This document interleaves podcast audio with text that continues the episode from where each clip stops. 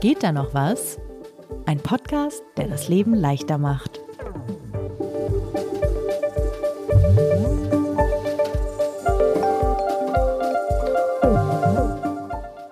Sebastian, sag mal, hast du schon deine Steuererklärung gemacht? Nee, schiebe ich seit Monaten jetzt vor mir her. Ja, ich natürlich auch. Man hat ja jetzt auch bis zum 31. Oktober Zeit. Das heißt, wir haben noch einen Monat.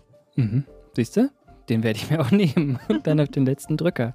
Das gehört einfach zu den Dingen irgendwie, die, ja, weiß ich nicht. Ich habe bisher noch nicht die Motivation aufbringen können, mich tatsächlich hinzusetzen in diesem Jahr. Es geht mir genauso. Es ist aber auch einfach eine so langweilige Tätigkeit. Ich habe da einfach keine Lust drauf. Yes, absolut. Ja, genau, und damit habe ich mich in dieser Folge befasst, nämlich mit der Frage, wie man sich dazu bekommt, langweilige Aufgaben zu erledigen. Also Aufgaben, auf die man wirklich überhaupt keine Lust hat. Ja, und ich kann schon mal sagen, dass ich sehr viel, Achtung, Spannendes über Langeweile grundsätzlich gelernt habe. Zum Beispiel, dass sie eigentlich motivierend sein kann. Und ich habe gelernt, dass man sie mit Podcasts wie zum Beispiel diesem hier vielleicht ein bisschen austricksen kann. Okay, und bevor du uns jetzt erklärst, wie das funktionieren kann, was Langeweile ist und äh, wo man die Motivation hernimmt, sagen wir erstmal wieder, wer wir sind, oder? Auf jeden Fall. Ich bin Lisa Hegemann, ich leite das Digitalressort von Zeit Online. Und ich bin Sebastian Horn, ich bin stellvertretender Chefredakteur von Zeit Online und Sie hören hier, geht da noch was? Sie, seit wann sitzen wir unsere Hörer? Hast völlig recht. Ihr Ihr hört, hier geht da noch was. Der sympathische Optimierungspodcast erscheint alle zwei Wochen immer montags auf allen gängigen Podcast-Plattformen. Man kann uns abonnieren, man kann uns schreiben, was uns vor allen Dingen bei dieser Folge nochmal wieder ganz besonders wichtig ist. Geht da noch was at zeit.de. Genau, ihr könnt uns Themenvorschläge schicken und ihr könnt sagen, wie ihr mit den langweiligen Dingen umgeht, die ihr ewig vor euch herschiebt. Ganz genau. Wollen wir loslegen, Sebastian? Los geht's.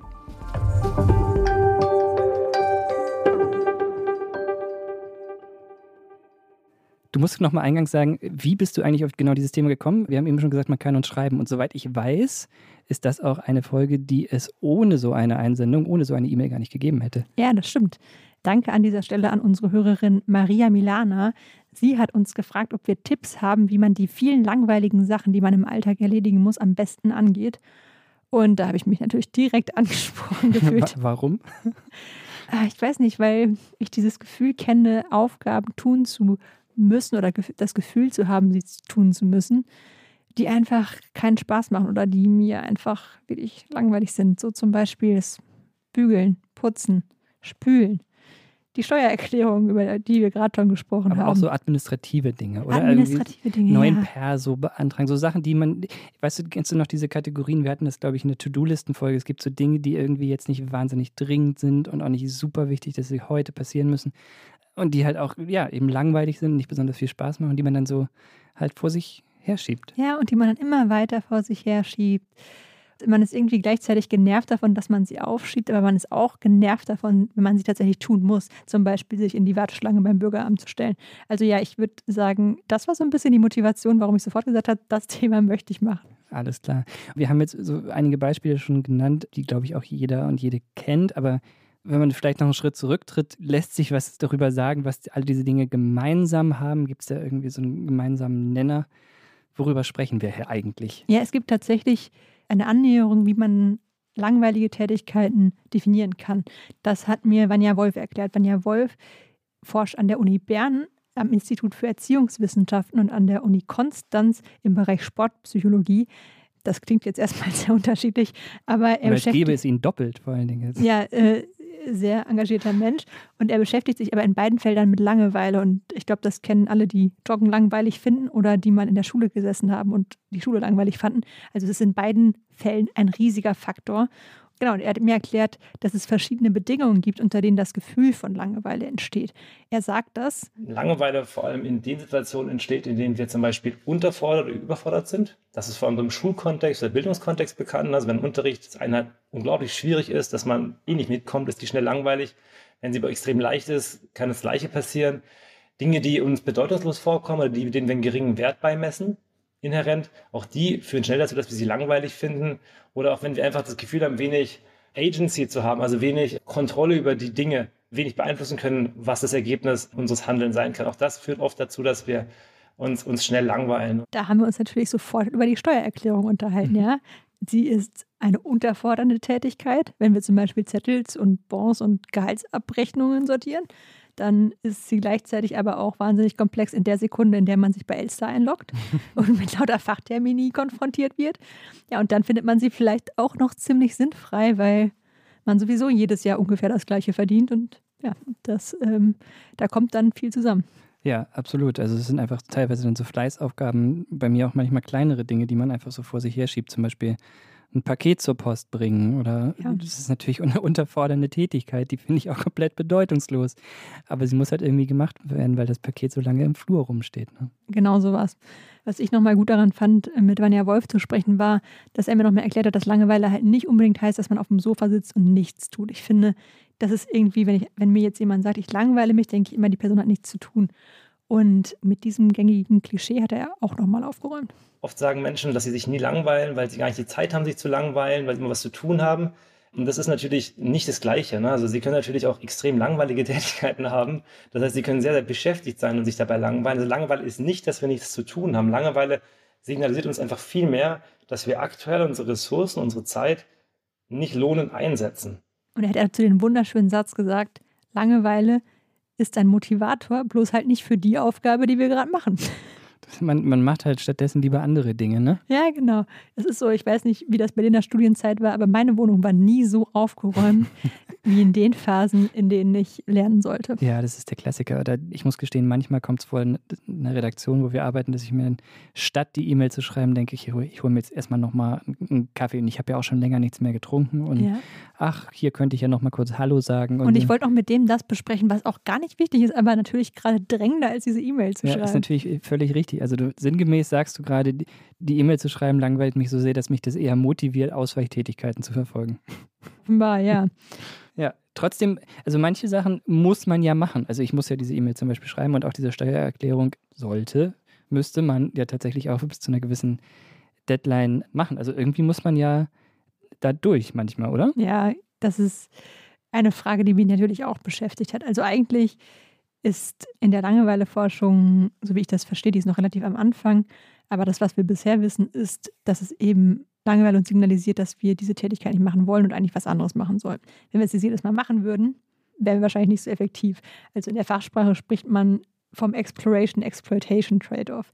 Gemeint ist damit, bleibe ich bei dem, was ich kenne, das wäre der Exploitation-Part, oder wähle ich eine unbekannte Option, Exploration, die mir vielleicht mehr bringt, vielleicht aber auch nicht das klingt jetzt ein bisschen abstrakt, aber im hm. Prinzip mhm. ist damit einfach gemeint, dass man sich irgendwie in der Sekunde, in der du jetzt sagst, ich schreibe nicht die E-Mail, sondern ich hole mir einen Kaffee, hast du dich halt entschieden, okay, ich mache ich mach was anderes. Also ich weiche quasi aus, ich du ziehe, ich aus, ziehe genau. weiter, ich exploriere, genau. ich entdecke andere Dinge, die genau. interessanter sind. Und man kennt das ja auch durchaus, darüber habe ich auch mit Vanja Wolf gesprochen, dass es so da Sachen gibt, die sind am Anfang langweilig, aber wenn man sich lange genug damit beschäftigt, dann sind sie vielleicht doch irgendwie auch gar nicht mehr so überfordernd oder komplex oder so mhm. langweilig, weil man sich halt eingearbeitet hat und versteht, worum es geht. Also es kann auch immer ein interessantes Feld werden. Ich sage das immer beim, im Fall Wirtschaft. Ich konnte damit früher gar nichts anfangen. Mhm. Und als ich einmal verstanden habe, wie man, eine, weiß ich nicht, wie man Unternehmenszahlen liest, eine Bilanz, wie ich auch einfach grundsätzlich angefangen habe, dafür zu interessieren, was das eigentlich für ein Komplex ist. Das hat aber am Anfang alles total schwierig und man musste sich in Fachgebiete einarbeiten und dann irgendwann Mhm. Hat es mir aber angefangen Spaß zu machen, weil man sich so reinnörden kann. Weil es dich dann nicht mehr überfordert, also wenn ich das zurückkomme, darf es. Genau, weil es mich nicht mehr überfordert und weil ich halt merke, dass es ja auch Spaß machen kann, wenn man mitkommt und. Ja. Also ähm, ich, ich merke das bei mir selbst auch, wenn man erstmal so einen gewissen Ehrgeiz für die Tätigkeit entwickelt hat. Das klappt natürlich nicht bei jeder Tätigkeit. Also ein Paket zur Post zu bringen, da ähm, fällt mir wahnsinnig schwer, das als Herausforderung zu betrachten. Aber wenn ich jetzt zum Beispiel mich in Steuern reinnörden würde, ja. bis ich denke, okay, dieses Jahr hole ich nochmal drei Euro raus. Ich glaube schon, dann irgendwann kippt es von dem Gelangweiltsein der Tätigkeit zu, okay, das macht jetzt tatsächlich ein bisschen Spaß. Ja? Und das ist auch bei banaleren Sachen so, beim Sport zum Beispiel, kennen wir ja beide. Du fängst an zu joggen, nach fünf Jahren, es geht nichts, es macht auch keinen Spaß und es ist super langweilig, weil du bist super langsam, es passiert nichts, immer die gleiche Strecke. Wir haben darüber auch schon mal in der Lauffolge gesprochen. Ja, und dann kann ja aber irgendwann so, ein Training, so eine Trainingsexplosion kommen und dann kann plötzlich das, was dir vielleicht vorher gar keinen Spaß gemacht hat, mhm. wenn du dann da deine, weiß ich nicht, Fahrtspiele machst, mhm. macht es vielleicht dann doch Spaß. Mhm. Gleichzeitig muss man dazu sagen, dass es sich nicht immer lohnt, durchzuhalten. Und ich fand, das hat Banja Wolf an einem ganz guten Beispiel erklärt. Wenn ich jetzt mich in meinem Studium jeden Tag in jedem Fach langweile und die Fächer vielleicht schon einen guten Ausblick auf meinen zukünftigen Beruf geben würden, dann ist ja die eine Sache, ich power das Studium jetzt durch, weil ich habe es ja angefangen und das ist vielleicht auch super sinnvoll, aber es ist sicher auch sinnvoll zu hinterfragen, ob das wirklich die beste Einsatz meiner Zeit ist und ob die Tatsache, dass ich die Inhalte einfach nicht spannend finde, so langweilig finde, äh, vielleicht was ist, auf was ich auch reagieren könnte. Was ja nicht heißt, dass ich, sobald ich mich langweile, immer sagen muss, ich höre mit allem auf und ich reagiere darauf sofort, sondern wie man bei anderen körperlichen Signalen oder äh, auch psychologischen Signalen ja versucht, einen kompetenten Umgang zu machen, indem ich, wenn ich traurig bin, versuche ich darauf einzugehen auf eine gewisse Art. Wenn ich Schmerzen habe, versuche ich darauf einzugehen. Und bei Langeweile kriegen wir die Ansage, ignoriere es oder halte es aus.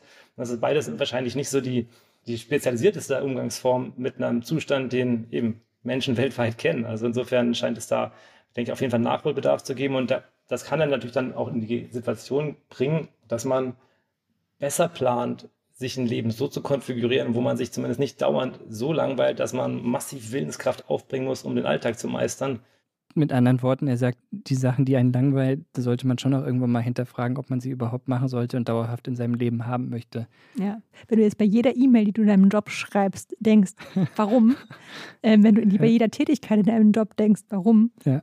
Vielleicht guter Zeitpunkt. Genau, weil nur bei den Sachen funktioniert, die man, die man leicht ausweichen kann. Also auf E-Mails zu verzichten oder eine Steuererklärung nicht zu machen, hätte ja auch dann wiederum gewissen Kosten. Ähm, ja, eine Sache, ähm, wenn ich die noch äh, ergänzen darf, wir sprechen jetzt darüber, dass die Dinge einen langweilen, die man, um die man sich eigentlich kümmern sollte. Ist es nicht aber auch manchmal so ganz banal einfach irgendwie Faulheit?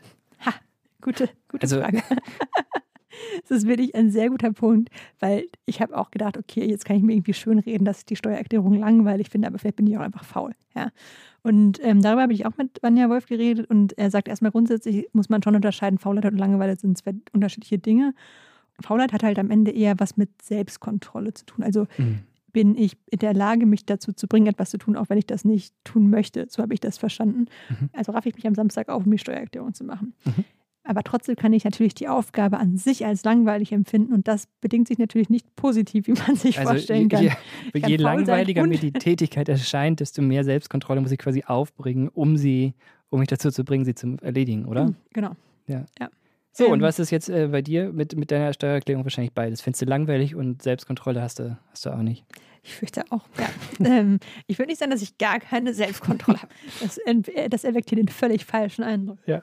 Ja, aber jetzt haben wir viel darüber geredet, warum wir uns langweilen. Ich glaube, wir sollten dazu kommen, wie wir mit langweiligen Tätigkeiten umgehen können, weil ich glaube, das ist ja so der, die zentrale Frage, ja. warum Leute wahrscheinlich auch in diese Folge ja. eingeschaltet haben. Und auch da nochmal die Bitte also, und auch die Hoffnung, wenn ihr Tipps habt, wie ihr mit äh, den eben beschriebenen Herausforderungen umgeht, äh, langweiligen Tätigkeiten, schreibt uns auf jeden Fall und dann würden wir es versuchen, in einer der nächsten Folgen einzuflechten. Auf jeden Fall, genau. Und ich fange an, würde ich sagen. Zum Beispiel ist ja bei jeder äh, Tätigkeit die Frage, was hilft uns eigentlich, die zu machen? Und eine Sache, das kennen wir alle, Zeitdruck. Ja, wenn die Klausur morgen ist, wenn die Steuererklärung morgen ist, dann habe ich plötzlich einen sehr viel größeren Anreiz, Dinge zu tun, auch wenn sie noch so langweilig sind, auch wenn sie mich noch so wenig interessieren.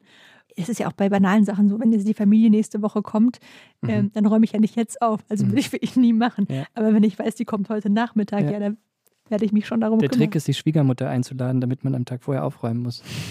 Aber man hat ja nicht, was ich damit sagen will, man hat ja nicht immer Zeitdruck. Ne? Manche Sachen lassen sich ja leider irgendwie eine genau. halbe Ewigkeit äh, verschieben. Genau, das ist das Problem. Also Zeitdruck funktioniert dann, wenn man ihn entweder künstlich kreiert, wenn man seine Schwiegermutter einlädt, oder eben, wenn man ihn hat, also wenn man ihn, wenn man ihn von außen hat. Aber du kannst natürlich auch selbst Ziele setzen. Das ist so der Klassiker aus der mhm. Motivationsforschung.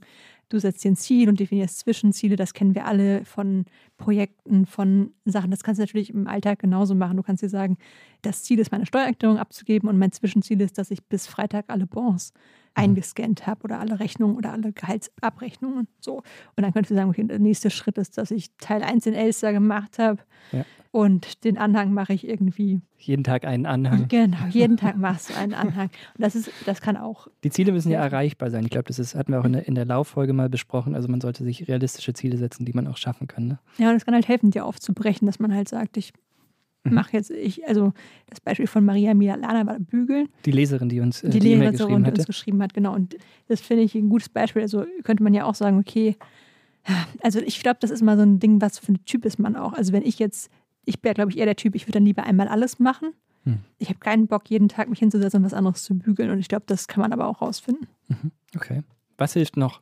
Ich fand eine Sache, die Vanja Wolf gesagt hat, tatsächlich, das hat mich zum Nachdenken gebracht. Und er meinte, ich verfasse das jetzt zusammen, aber er sagt im Prinzip, man muss die Aufgabe anders denken. Ich meine, was Sie natürlich machen könnten, ist, wenn Sie sagen, Sie machen das jetzt selber, Sie können natürlich an allen diesen Stellschrauben, die dazu führen, dass Dinge langweilig sind, versuchen zu drehen. Ne, wenn Sie natürlich hingehen und sagen, Sie haben jetzt den persönlichen Ehrgeiz, dieses ganze Steuerzeug so zu verstehen, dass Sie es allen erklären, dass Sie es wirklich verstanden haben, dass Sie wirklich verstehen, wie das funktioniert. Und Sie sehen diese Steuererklärung als Ihre Prüfung, die Ihnen zeigt, dass Sie es können.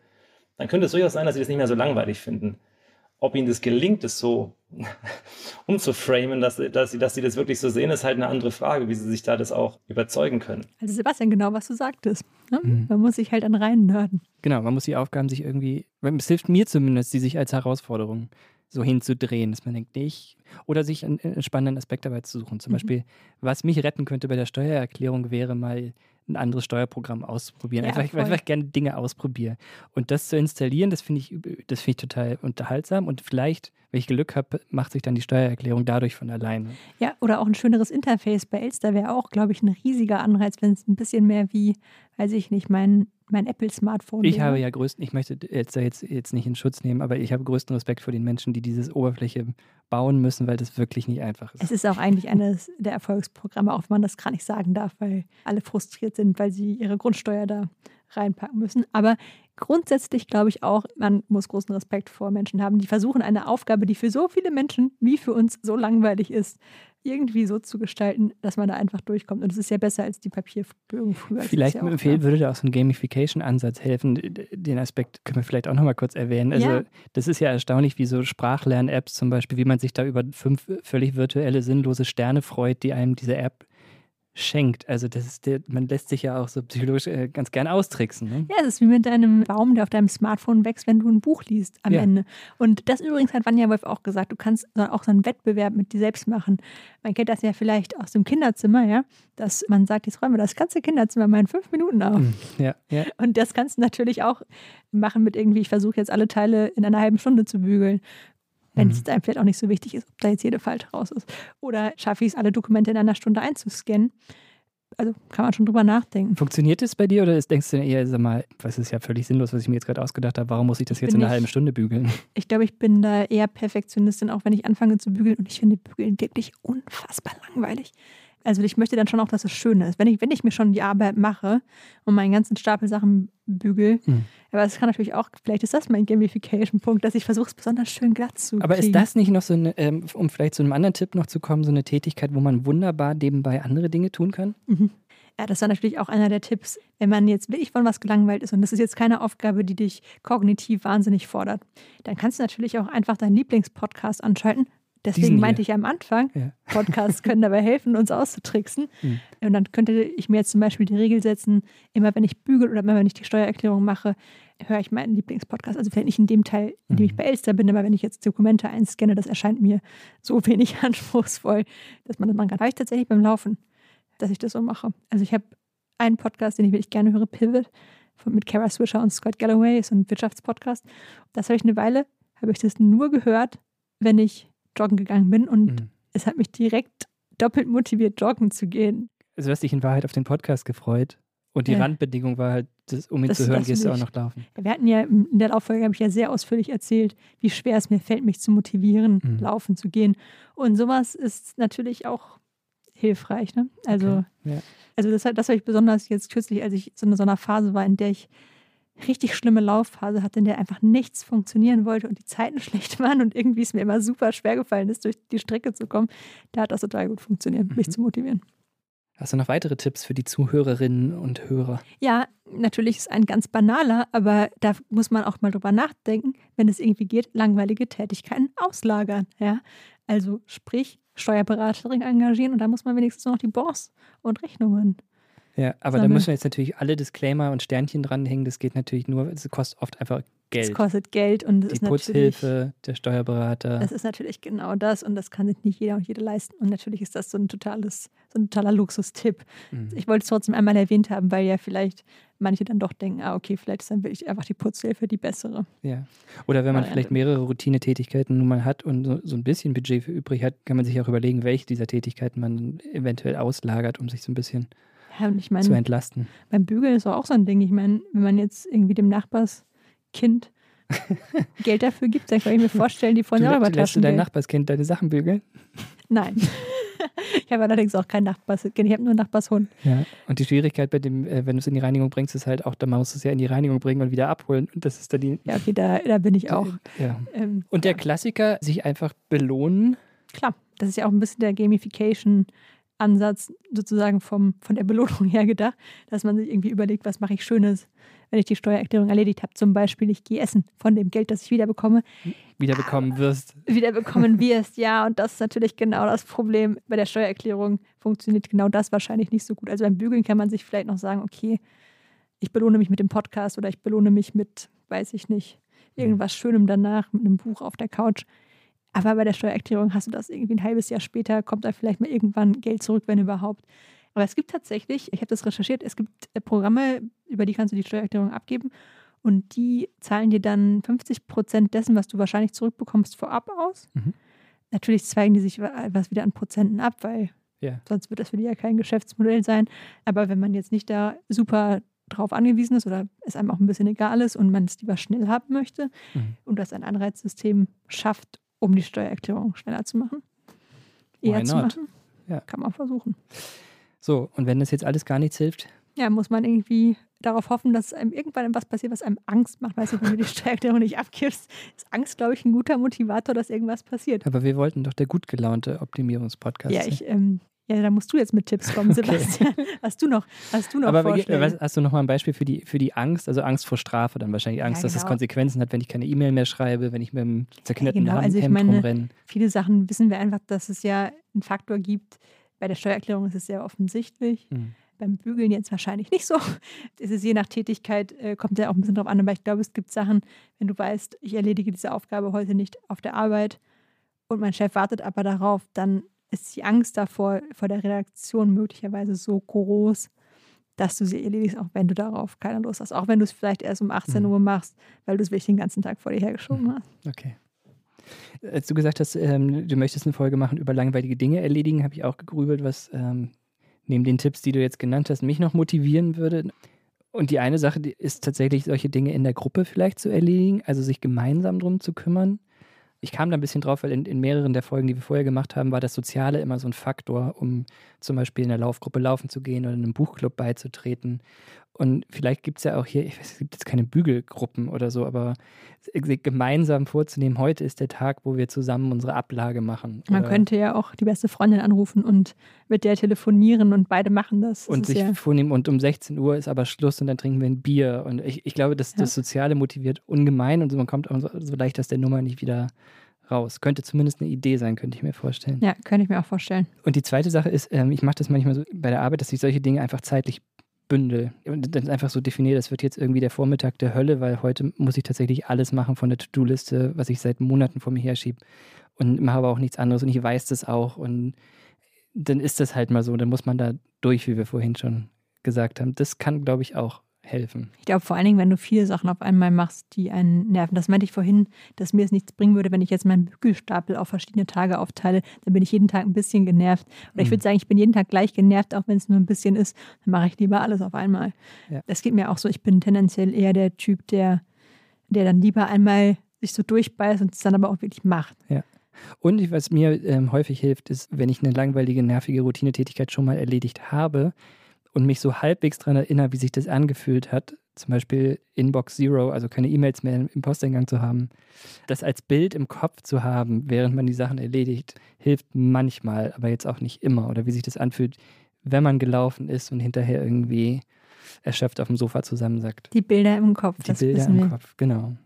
Und natürlich immer wieder irgendwie neu überlegen, was kann es diesmal sein. Ich glaube, bei mir ist es auch, dass ich merke, ich glaube, wenn ich nur Pivot beim Laufen hören würde, würde es auch nicht immer funktionieren. Aber ich glaube, es bringt halt was, sobald ich halt das Gefühl habe, okay, jetzt mache ich wieder was Neues oder kann wieder was anderes ausprobieren. Mhm. Ich glaube, das hilft auch so ein bisschen, sich selbst zu incentivieren, ja. wie man so schön auf Neudeutsch sagt. Ja. Fazit. Was hast du gelernt? Was hast du mitgenommen aus deiner Recherche aus dieser Folge? Das Unangenehme an Langeweile is not a bug, it's a feature. Mhm. So hat das Vanja Wolf am Ende unseres Gesprächs ausgedrückt. Also Langeweile ist eigentlich gar nichts Schlimmes, es motiviert dich bloß für die falschen Dinge. So habe ich das verstanden. Genau. Oder wie er es sagt. Das heißt, wenn Langeweile nicht unangenehm wäre, hätte sie keinen Einfluss über unser Verhalten. Genau das. Und allein diese Erkenntnis hat mir geholfen, besser mit langweiligen Aufgaben umzugehen. Also ich bin ehrlich, die Steuererklärung liegt immer noch ungemacht auf meinem Schreibtisch. Aber ich habe zumindest wieder ein paar Sachen gelernt, bei denen ich glaube, dass ich sie jetzt nicht Ende Oktober machen werde, sondern vielleicht schon Ende September.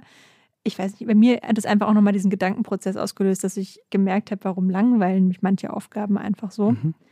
Und sich damit auseinanderzusetzen, kann, glaube ich, grundsätzlich helfen, weil man dann ja auch drüber nachdenken kann, wie kann ich die so tweaken, dass sie am Ende nicht mehr ganz so nervtötend, so langweilig für mich sind. Zum Beispiel Serien gucken beim Bügeln. Ja. Oder halt einen Wettbewerb draus machen. Ja, genau. Also demnächst, Sebastian, machen 20 wir... Hemden in 30 Minuten. Oh, wir machen einen Steuererklärungswettbewerb, du und ich. Steuererklärungsbattle. Wer macht sich schneller fertig? Gut, dann brechen wir die Folge an dieser Stelle ab, weil wir uns jetzt um unsere langweiligen Routinesachen kümmern werden. wir hoffen, dass wir euch nicht allzu sehr gelangweilt haben. Und wie gesagt, was Sebastian schon sagte, wenn ihr Tipps habt, wir freuen uns wirklich. Wir werden in den nächsten Folgen gerne aufgreifen. Was wir noch an dieser Stelle sagen sollten, wir sind ganz kurz in der Pause für ein paar Wochen. Genau, wir machen eine Herbstpause mit diesem Podcast. Weiter geht es Anfang Dezember. Genau, und dann haben wir auch schon ganz schöne Themen für euch. Zum Beispiel werden wir euch damit behelligen, wie man die Vorsätze, die man sich fürs neue Jahr vorgenommen hat, nun wirklich umsetzt. Und wie man seine private Buchhaltung äh, besser in den Griff bekommen wird. Ja, und ich möchte unbedingt noch was zum Thema Nein sagen machen. Also wir hören uns auf jeden Fall bald wieder. Jawohl, bis dahin. Bis dann. Ciao. Ciao. Geht da noch was? Ist ein Podcast von Zeit Online, produziert von Pool Artists.